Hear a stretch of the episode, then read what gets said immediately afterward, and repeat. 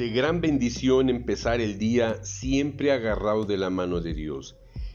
Y hoy tengo la oportunidad de cada semana leerte un proverbio de ese hermoso libro de proverbios que fue escrito para que sea de gran bendición para ti y tu familia.